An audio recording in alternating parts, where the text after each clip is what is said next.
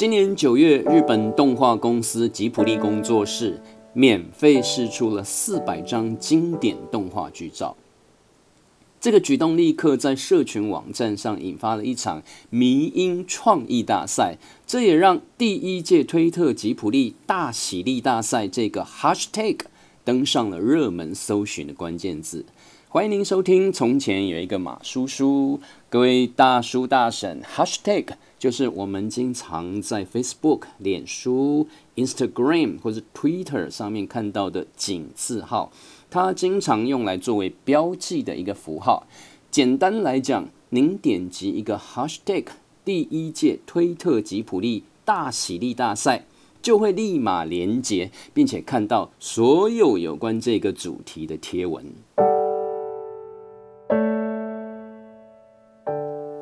您还记得我们在上一集的节目当中介绍了一本书——韩国男子天团 BTS 防弹少年团红遍全球的商业内幕。这是因为他们的经纪公司啊，懂得稳抓百分之一的客群，符合消费者的期待，在市场变热时进场，并且把自己变成平台。我们先来看 BTS 的经纪公司 Big Hit Entertainment。它是一间韩国经济娱乐公司，在两千零五年由韩国知名的年轻音乐制作人兼作曲家房石赫他所成立的。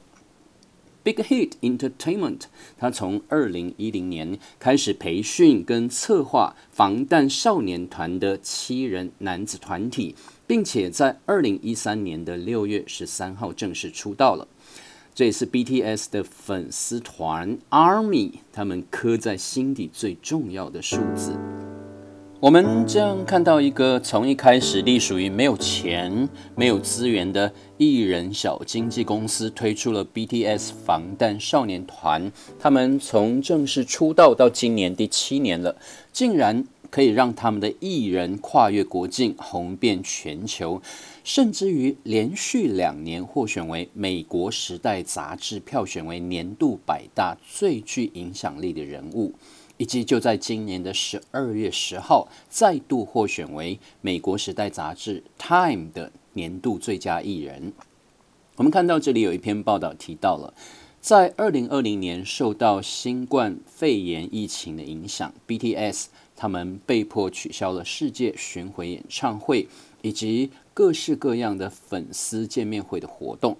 但是他们为了造福广大粉丝 Army，BTS 在今年十月中旬举办了 BTS Map of the Soul on E。那这个概念就是抓住了数位视讯的热潮，他们举办了一个付费的线上演唱会。吸引了将近百万名的粉丝同时在线上参与。另外一篇报道也提到了 BTS 的东家 Big Hit，他除了攻占粉丝的心，也在二零二零年的十月十五号进军股票市场，正式发行了股票，也就是 IPO。这个股票一上市就吸引了大批的粉丝抢购。而原定范围内最高价每股十三点五万韩元发行，我们看到韩国股票交易单位为一股，就在上市的当天一开盘，股价就飙到了二十七万，整整是发行价的两倍，这让 Big Hit 他们的市值来到了九点六兆韩元，大约也是台币两千四百二十三亿。那这也是南韩最近三年以来最大的 IPO 案。我们看到，在 BTS 红遍全球的商业内幕这本书当中提到了一个重点，因为 BTS 真心关怀十几、二十几岁的年轻人，以青春年华的思想、生活、爱。与梦想为主题，吸引了少年、少男、少女的心啊！同时，作为 BTS 的 Army 粉丝团呢，他们是被允许开放授权，来让粉丝进行自由创作，而透过横向的连接沟通，大家共同协力来互相影响，经由原创再创，产生了无法停止的爆发性连接效应。我们再把主题拉回到位在日本东京的小金井市，Koganeshi，也就是吉普力动画工作室的所在地。这是一间在一九八五年六月成立的四人工作室，由动画导演宫崎骏、高田勋以及德间书店的编辑铃木敏夫以及社长德间康快他们一起创办的。一开始只是提供给宫崎骏跟高田勋两个人能够方便制作动画片的一个场所。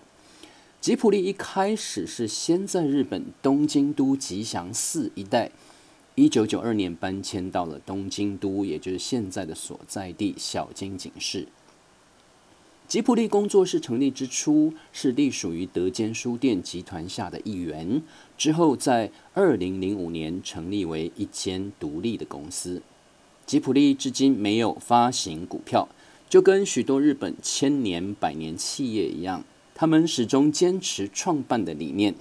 就是坚持只做好一件事，也就是他们的本业——制作动画。在今天节目开场，我们提到了今年九月十九日，吉普力工作室突然在官方网站释出旗下动画一共四百张剧照，让粉丝们来下载，在不违法的基准之下，可以自由使用。从《神隐少女》开始，崖上的波妞、风起。借物少女艾丽缇来自红花板等八部的动画。吉普力工作室的铃木敏夫表示，想要创造一个可以让大家都能够方便使用的环境，不然作品就会消失。这个举动对于版权一向严谨的日本娱乐圈，长久以来作品照片仅有媒体等相关人士可以取得以及使用。但是吉普力的做法让业界相当的惊讶。但是我们听起来是不是跟韩国的 Big Hit 经纪公司他们开放授权的做法类似呢？虽然吉普力工作室在官网上的公告只表示可以在尝试范围内自由使用，但他没有详细的解释什么是尝试范围。导师吉普力的监制铃木敏夫在之前一个电台节目上表示，吉普力向来对于版权相当严格，但是也开始带来了危机感，因此决定提供一个大家都可以更容易使用作品相关材料的环境，让吉普力的作品可以在未来继续流传。无论如何，对于尝试范围，目前仍然是议论纷纷。但是，一般在社交媒体上分享或是个人使用的话，相信是没有问题的。但是在商业用途的话，可能就有待吉普力工作室进一步理清了。所以在这一集的封面，还有马叔叔的脸书粉丝专业。我们也就可以在尝试范围内，也不是商业用途，使用吉普力工作室他们所释出的动画剧照。当然，很快的，我们又看到吉普力工作室又在今年的十月十六日再度释出了三百张免费的高画质剧照，这里面包括了霍尔的移动城堡、魔法公主、星之谷、猫的报恩等六部作品。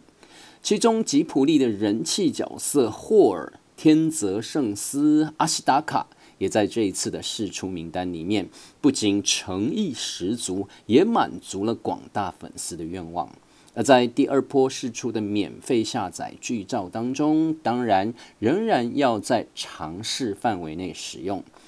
目前吉普力官方网站的作品清单里面，仍然包括还有《红猪》《魔女宅急便》和《龙猫》《萤火虫之墓》等十部动画作品的剧照还没有释出。接下来，我们就要回到这两天，或者说这三个月来，在日本电影史上即将可能。快要，而且很快就要被打破的记录，这是日本新时代的漫画家，三十一岁的单身女性无卡忽视情。对，她是一个单身女性，但是名字看起来很像一个男生啊。那无卡忽视情，她绘制的原创漫画改拍成动画，并且又改拍成电影的《鬼灭之刃》剧场版《无限列车篇》。在今年十月在日本上映以后，票房总计已经超过了日币三百零二亿。这也被外界预估，大约在今年的十二月中旬就会超过日本影史票房冠军的《神隐少女》，而日本东宝电影就在十二月十五日。我录音的前一天召开记者会，突然宣布《神隐少女》的票房数字追加八点八亿日元，总票房来到了三百一十六点八亿，这大约是新台币八十八亿元。而这样的新票房，立马把两部电影的票房将差距拉大到了日币十四亿。于是，很多网友就质疑东宝电影怕《鬼灭之刃》剧场版《无限列车篇》太快超越已经上映至今十九年的宫崎骏动画《神隐少女》，因此才上修了票房的数字。而对此，东宝集团的四川南常务他回应：往年的年度票房都是在这个时节公布的，并没有其他的意思，希望外界不要误会。我们先来看一个日本影史票房的记录排行前四名，第一名当然就是宫崎骏的《神隐少女》，它的票房是三百零八亿；第二名是《铁达尼号》，票房是三两百六十二亿；再来第三名是《冰雪奇缘》，这是一部动画，票房是两百五十五亿。以及日本动画的新锐导演新海诚，《你的名字》他的动画的票房是两百五十亿日币。我们看到大受欢迎的《鬼灭之刃》剧场版《无限列车篇》，从今年的十月十六号开始，在全日本四百零三座的电影场馆上映了。截至十二月十五号，也就是昨昨天为止，一共吸引了两千两百五十三万人次欣赏，而它的票房已经达到了三百零二亿八千九百三十万的日元。我们看到上映五十九天，它就突破了三百亿的日元，而且创下了日本影史上最快突破三百亿日元的纪录。而刚刚提到了宫崎骏导演的《神隐少女》，至今已经上映了十九年，而它的票房收入，呃，最近我们看到了，就是呃，已经来到了三百一十六点八亿。而这样子大受欢迎的《鬼灭之刃》剧场版《无限列车篇》，从这个十月十六号开始上映。那我们在十一月看到日本的周刊《Flash》，呃，一位记者他就在《神隐少女》的总监督宫崎骏导演家门前堵到了正在捡垃圾的宫崎骏导演。记者就问他说：“哎，导演，请问您有没有看过《鬼灭之刃》？”导演很爽快的回答：“我没看过。基本上其他的电视、电影什么的也都没看过。”我就是个正在捡垃圾的退隐老爷爷，漂亮，掌声鼓励。结果记者还不死心的继续追问：“那您怎么看待《千千与千寻》，也就是《神隐少女》，不再是历代票房第一的事呢？”宫崎骏说：“嗯，这种事也无所谓了，毕竟世界总是在通货膨胀嘛。”漂亮。吉普力工作室他们制作的《神隐少女》从二零零一年开始上映，拥有日本影史上多项伟大的成绩。但是，为什么票房突然在十二月十五号突然上修了呢？原来啊，是今年的六月到八月，也就是新冠肺炎疫情蔓延的时候。但是我们看到日本其实并没有控制的很好，他们在今年的六月到八月，日本的电影院还举行了一生一次。在电影院看吉普力作品的活动，他们重新上映了包括《神隐少女》等多部的作品，因此呢，才会多出八点八亿。那其余还包括《魔法公主》，这也是我很爱看的动画，《风之谷》以及《地海战记》也都有增加票房的总数。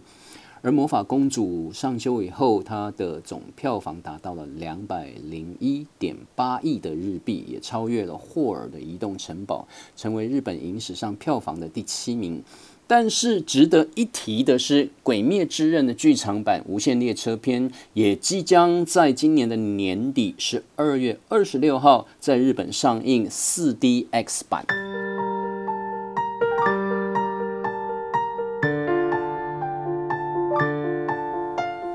什么是 4DX？它是目前全球最新颖的观影体验。它透过使用环境的效果、震动的座椅跟影片情节同步的动态。光效、风效、水雾、气流、泡泡、气味、烟雾等八种特效引入电影剧场里面，它将传统单一视觉观影的模式扩展到了触觉、还有嗅觉等感官的领域。当然，其实我们知道宫崎骏导演一开始在制作动画的时候，他就说他们的理念就是要无感体验。但是这样的无感体验，竟然即将在呃，今年的年底十二月二十六号，要在日本的剧场里面上映四 DX 版。那到时候相信呢，又会吸引不少的粉丝二刷、三刷，甚至于四刷马叔叔的学生。好像已经到了二刷、三刷以及四刷了。那台湾是会抢占在跨年场，在今年的十二月三十一号跨年就提呃推出了四 DX 版。所以各位叔叔阿姨，我们不要再捡垃圾了。《鬼灭之刃》剧场版还是动画版，在 Netflix 啊，我之前是在爱奇艺看的。您看了没有？马叔叔看了，都看了，而且。哦，我在家里看那个动画版的时候，追剧追到半夜，看到鬼舞十五惨出现的时候，还吓得起鸡皮疙瘩，躲进棉被里面，像话吗？好，那么在今天节目最后，马叔叔要教大家每日一字。对，很多《鬼灭之刃》的主角的名字，您一定跟马叔叔一样，其实也不知道这些日文汉字要怎样来发音。来，我们一起练习。首先是《鬼灭之刃》的男主角灶门炭治郎，那个字念灶，也就是可以生火煮食食物的设备炉灶。再来，受到很多宅男们欢迎的，包括明视新媒体部的副总王宗宏叔叔，希望他会听到我在这里表扬他。王叔叔也非常的迷灶门迷豆子。也就是炭治郎的妹妹。再来，吓得我半夜追剧躲进棉被里面的鬼舞十五惨，那个字念十，也就是十字路口的意思。以及帮助炭治郎修炼的枪兔，一个金字旁，在一个青黄不接的青，那个字念枪，也就是生锈的意思。最后很重要的。《鬼灭之刃》这一部漫画的原创作者，三十一岁的单身女性无卡忽视情，无卡忽视情，卡三声卡，卡的意思就是穿越山脉或是山脊的道路。这位无卡忽视情，听说他已经不要再画下一季的漫画了，因为他已经身家上百亿的日币，回到乡下去养老了。您学会了吗？这些字，感谢您收听。从前有一个马叔叔，我们下一集再会，Sayonara。